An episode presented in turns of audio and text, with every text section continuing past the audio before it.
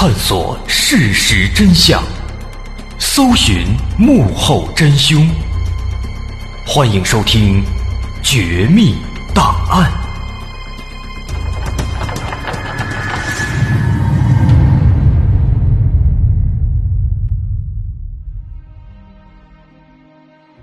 还原事实，探索真相。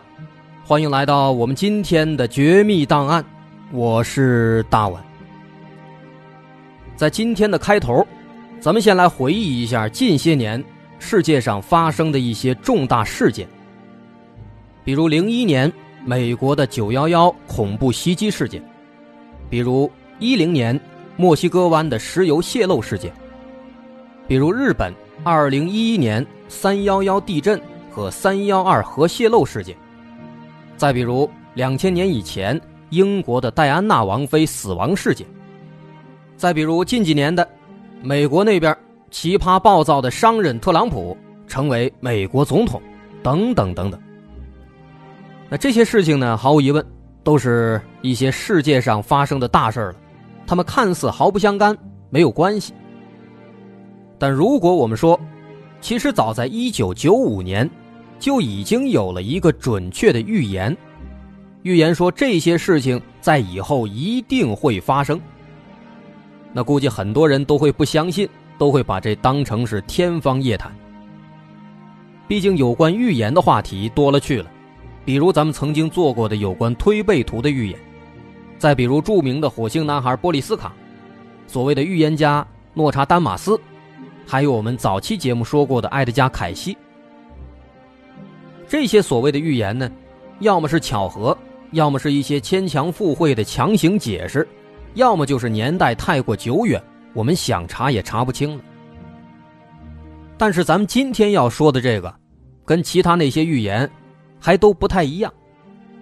准确来讲呢，咱们今天要说的这个东西呢，它并不是真正意义上的预言，啊，它本质上呢，其实只是一个卡牌游戏。但咱们刚刚列举的那些重大事件，却都能在这个卡牌游戏里面。找的生动形象的刻画和记载。这套神奇的卡牌游戏发行于一九九五年，它的名字叫做《光明会新世界秩序》。那么，咱们今天就来详细的介绍一下这套神秘的卡牌游戏，以及它做出的种种极其准确的、让人细思极恐的预言。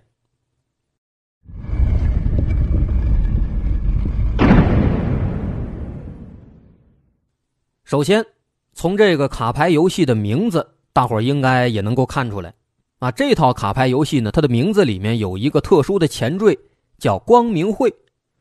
哎，这大伙肯定就感兴趣了，因为诸如光明会呀、共济会呀等等这些神秘的组织，一直都是阴谋论的核心话题。啊，说这些神秘的组织在背后操纵世界啊，等等等等，很复杂，特别乱，说法特别多，关键呢，它还难以鉴别。啊，所以咱们也一直都没有正儿八经的说过有关这个光明会或者共济会的故事。那么这套卡牌游戏呢，叫做《光明会新世界秩序》。那么这也就表示这个游戏或多或少的，它跟光明会呀，可能是有点关系的。所以说，咱们就有必要先给大家介绍一下，这光明会到底是一个什么样的组织。说，在一七七六年。有一个叫做亚当·维索兹的一个德国人，在巴伐利亚最早建立了这个光明会。这个亚当·维索兹呢，他是一个天才，年少有为，二十岁就拿到了法学学士学位，二十四岁就当了大学教授。但在中世纪那会儿呢，人们上学不光要学这个专业知识，还要学神学。那亚当·维索兹呢？他当时学的就是耶稣，哎，但是学着学着，他感觉自己这想法跟这耶稣有点不一样，他就不想学了，于是呢，就改去学了古埃及的神学和犹太教。在学了这些东西之后呢，他感觉哎，这些东西不错，很符合自己的想法，于是呢，决定取其精华，去其糟粕，自己建立一个自由平等的新教派，最后。就有了这个光明会。但光明会最开始规模非常小，加上这亚当·维索兹，他一共只有三个人，所以当时这仨人呢就拼命的往里拉会员，之后逐渐的发展起来。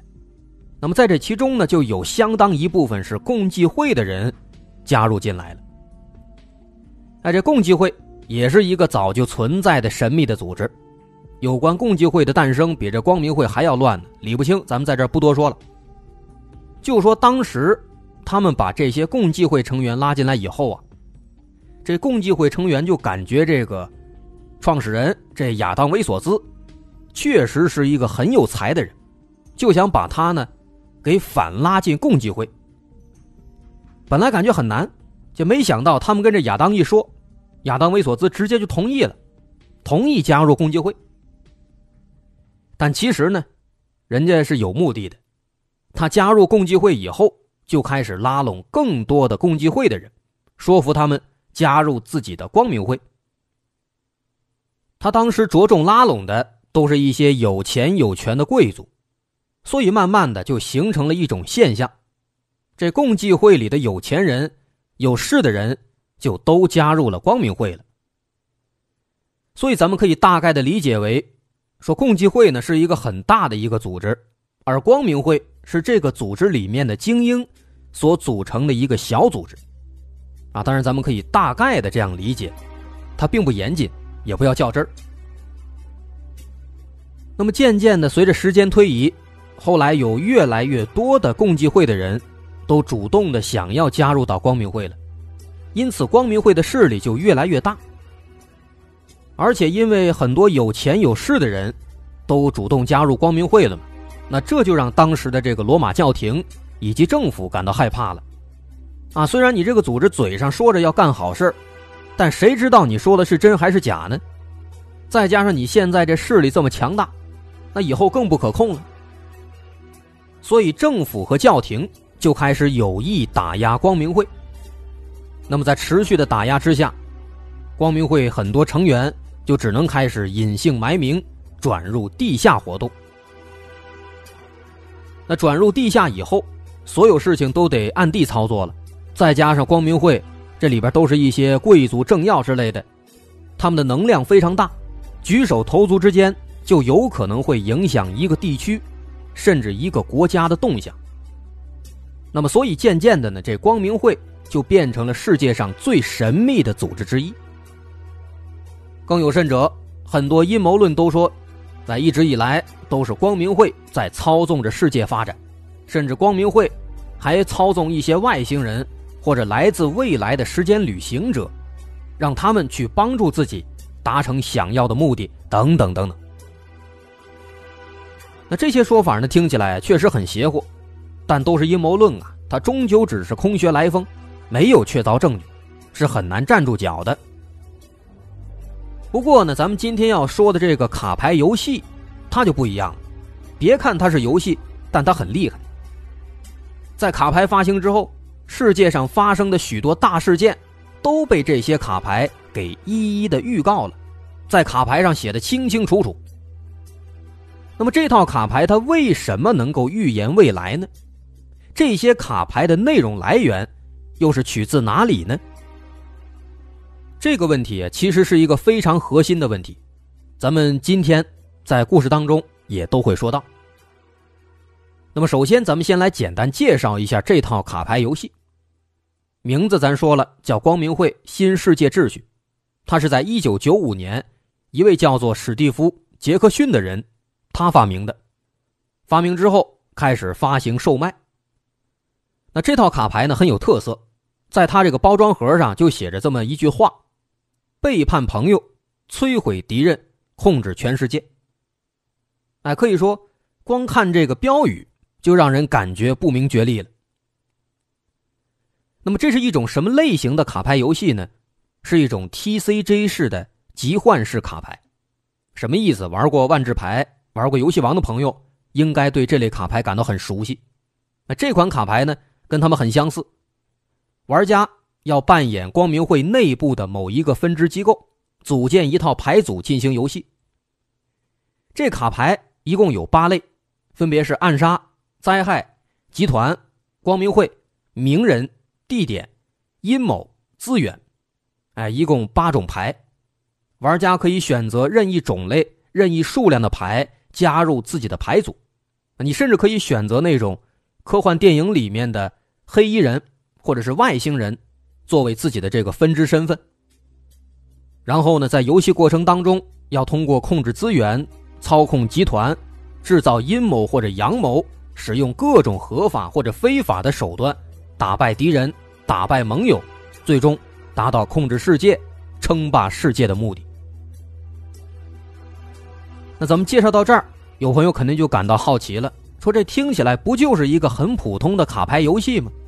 跟咱平时玩的那些桌游有什么区别呀？您别说，还真的是有天壤之别。区别在哪儿啊？区别在这个卡牌啊，寿命特别短。这套卡牌游戏在九五年第一次发行之后没多长时间，就被有关部门叫停生产。那对于这个卡牌的停止发行，当年官方给出的原因是这样的：说，该卡牌版本。因其卡牌内容过于贴近美国现实政府的权谋，所以被迫停止发行。那如果说这个话不好理解，稍后咱们会举一些案例，通过案例大伙儿一看就全明白了。那也正是因为当时这个卡牌，所谓的说太过贴近美国现实政府的权谋了，所以后来在两千年的时候，这卡牌又发布了第二版，啊，一个新版的。不过这新版的就没什么意思了。咱们在这儿不多说，而且咱们需要说的是什么呢？当时九五年的这个卡牌游戏刚出来之后没多久，它的创作者史蒂夫·杰克逊，他就被美国政府告上了法庭。而且据说，生产和发明这个卡牌游戏的公司，也同时受到了不明势力的威胁，有可能已经危及生命了。因此，他们才在各种压力之下不得不停止生产，这套卡牌九五年版的卡牌也就从此绝版了。但即便绝版，即便停止生产了，已经发行的卡牌也都已经流通出去了。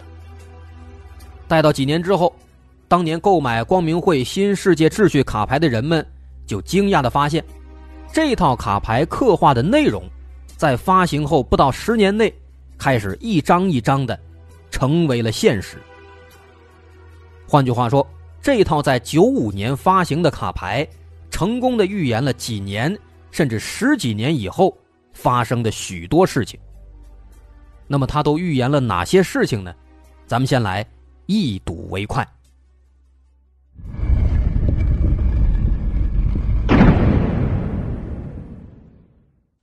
通过刚刚简单的介绍，相信很多朋友已经对这套卡牌产生了浓厚的兴趣了。不要慌，为了满足大伙儿，同时也为了满足我自己的好奇心，我们已经搜集到了这套卡牌的所有英文原版卡图，以及卡牌的游戏说明手册，另外还包括他们所有的中文翻译版本。大伙儿如果想看这些卡牌是什么样的，想看看这个卡牌怎么玩，可以关注我们的微信公众号。叫大碗说故事，在公众号上回复关键词“光明会卡牌”，哎，回复这个“光明会卡牌”这关键词，就可以收到这套卡牌游戏的所有卡图和游戏说明书以及中文版本了。啊，我们也建议大伙配合这个卡牌资料来收听我们接下来的内容。好，咱们接着说，说在那些已经成功预言的那些世界性的事件当中。其中最让人感到震惊、感到难以置信的，要数美国的九幺幺事件。咱们都知道，九幺幺事件是一个恐怖袭击事件。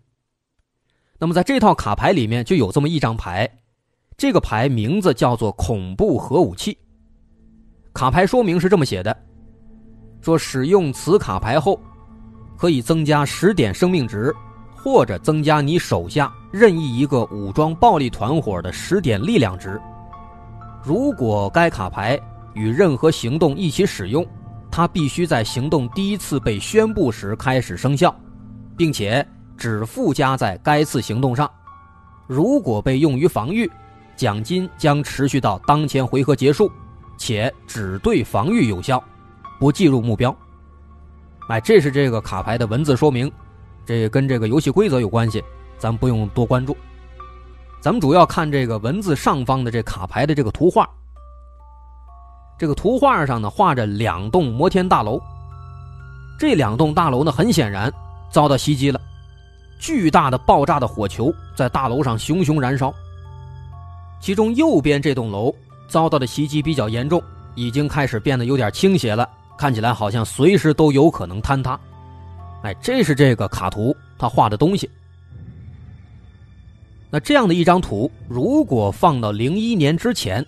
人们肯定不会有什么别的想法，但是零一年美国九幺幺事件发生之后，细心的人们找到了一张在纽约拍摄的这个九幺幺事件那个世贸中心双子塔那两栋大楼被袭击的照片那这照片大伙肯定也都看过。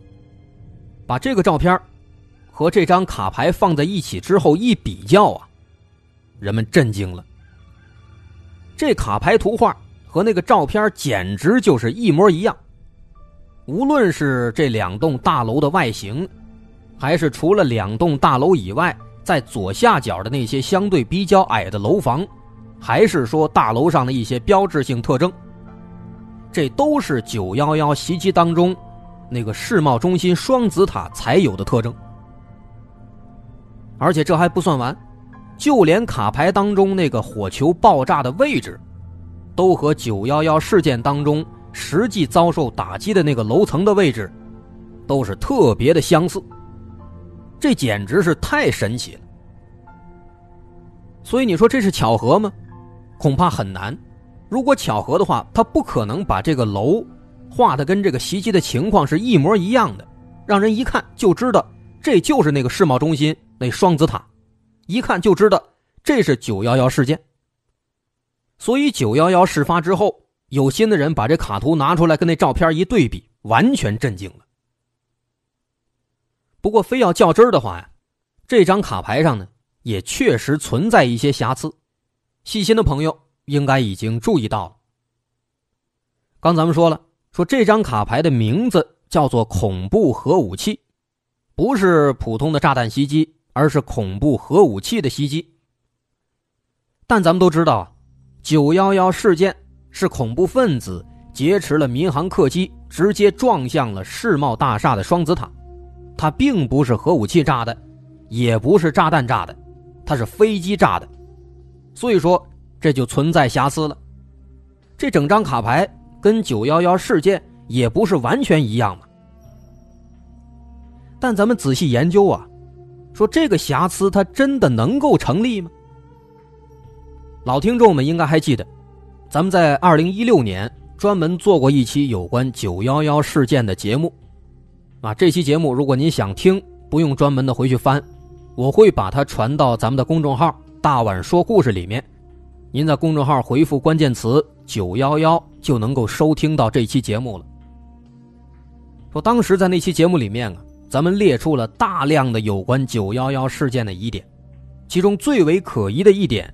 就是双子塔被袭击之后，它坍塌的过程。这过程很奇怪。被袭击以后呢，上层那个被袭击的建筑还没开始崩塌掉落呢，这下层就已经开始先崩塌了。啊，这样的情况是非常非常可疑的。根据官方提供的资料，当时撞击大楼的那个飞机，它只有不到三十吨，但整个这大楼。它都是钢制结构的，咱们知道钢制结构是非常结实的，是使用了三十万吨的钢材整体连接构造而成。当大楼上半部分被撞击并引起燃烧的时候，整个大楼的钢制结构它是绝对不可能在短时间之内就迅速的融化并且坍塌的，因为这种钢制结构要想融化坍塌，它必须达到八百度的高温。但一架飞机的撞击不可能产生这么大的能量，也不可能让整栋大楼不管上边还是下边，同时都到这么高的温度。所以后来呢，通过对爆炸的照片和视频进行分析，有不少建筑学家认为，说这个世贸大厦的坍塌的过程，它不像是飞机撞的，更像是内部已经事先设置好了能够引起高温导致钢铁融化的一些爆炸物，这些爆炸物被同时引爆之后，爆炸和燃烧，它才能产生咱刚说的那种反常的崩塌情况。而能够在瞬间引起高温，导致这个钢结构在短时间之内融化的，后来经过专家分析，在当时来讲，极有可能是配备了微型核弹头的波音巡航导弹。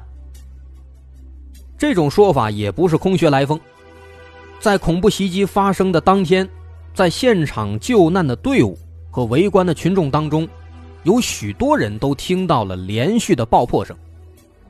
一架飞机撞大楼，怎么可能会有连续爆破声呢？基本不可能。并且在这个大楼后来倒塌之后，很多人也看到散发出了极其大量的细微的粉末。那么毫无疑问啊，这都是炸弹爆破的时候才会出现的现象。不仅如此，在恐怖袭击事件之后，有两千五百多名救难人员。被诊断出突然患上了各式各样的癌症。另外值得注意的是，世贸七号大楼，在别的地方它并没有遭到撞击，但是在这个一号、二号大楼倒塌之后不久，七号大楼突然出现了一个神秘的闪光，紧接着也跟着莫名其妙的坍塌了。这都是一些很奇怪的细节，看起来不像是飞机撞击能够引起的。所以说呢，结合诸多的疑点，有一种质疑的声音就产生了。一些人认为，种种迹象表明，九幺幺事件啊，其实是某些组织有意为之的，甚至有可能是美国政府自导自演的苦肉计，而不是什么恐怖分子拿飞机撞的。不仅如此，后来人们还在那张卡牌当中发现了一个非常细微的线索。发现，在这个卡牌图画左下角的一栋楼房上，有一个很小的三角形的标志。这三角形中间还有一个圆圆的、类似眼睛一样的图案。啊，这个标志大伙太熟悉了，金字塔加上全视之眼，这不就是光明会的标志吗？难道说这九幺幺事件它跟光明会还有关系呢？不好说。啊，这个猜测目前为止。只能说是个阴谋论，因为没有直接证据，只有一番推测。但无论如何，不管怎么说，这张在一九九五年出版的卡牌，它确确实实成功的预言了在零一年发生的九幺幺事件，而且这个预言现在似乎还没有完结，因为有关这个九幺幺事件的性质，到底是飞机撞的还是炸弹炸的，在卡牌的名称。和现实当中的诸多猜测上，似乎也都是吻合的，但这一点目前还没有被证实，可能证实以后咱们就知道了。所以说就这样，这张叫做“恐怖核武器”的卡牌一下子就变成了一张预言牌了，这引起了人们的极大的兴趣。于是越来越多的人都开始研究这套卡牌，然后他们就惊讶的发现。这套卡牌确实不简单啊！包括戴安娜王妃的死亡、墨西哥湾漏油、日本大地震、奥巴马当选、特朗普当选等等许多大事件，似乎都被这套卡牌给预言中了。那么这些预言都是怎么回事呢？卡牌到底是如何预言的？这套卡牌又为什么能够有如此强大的力量呢？咱们稍后下节。再接着说。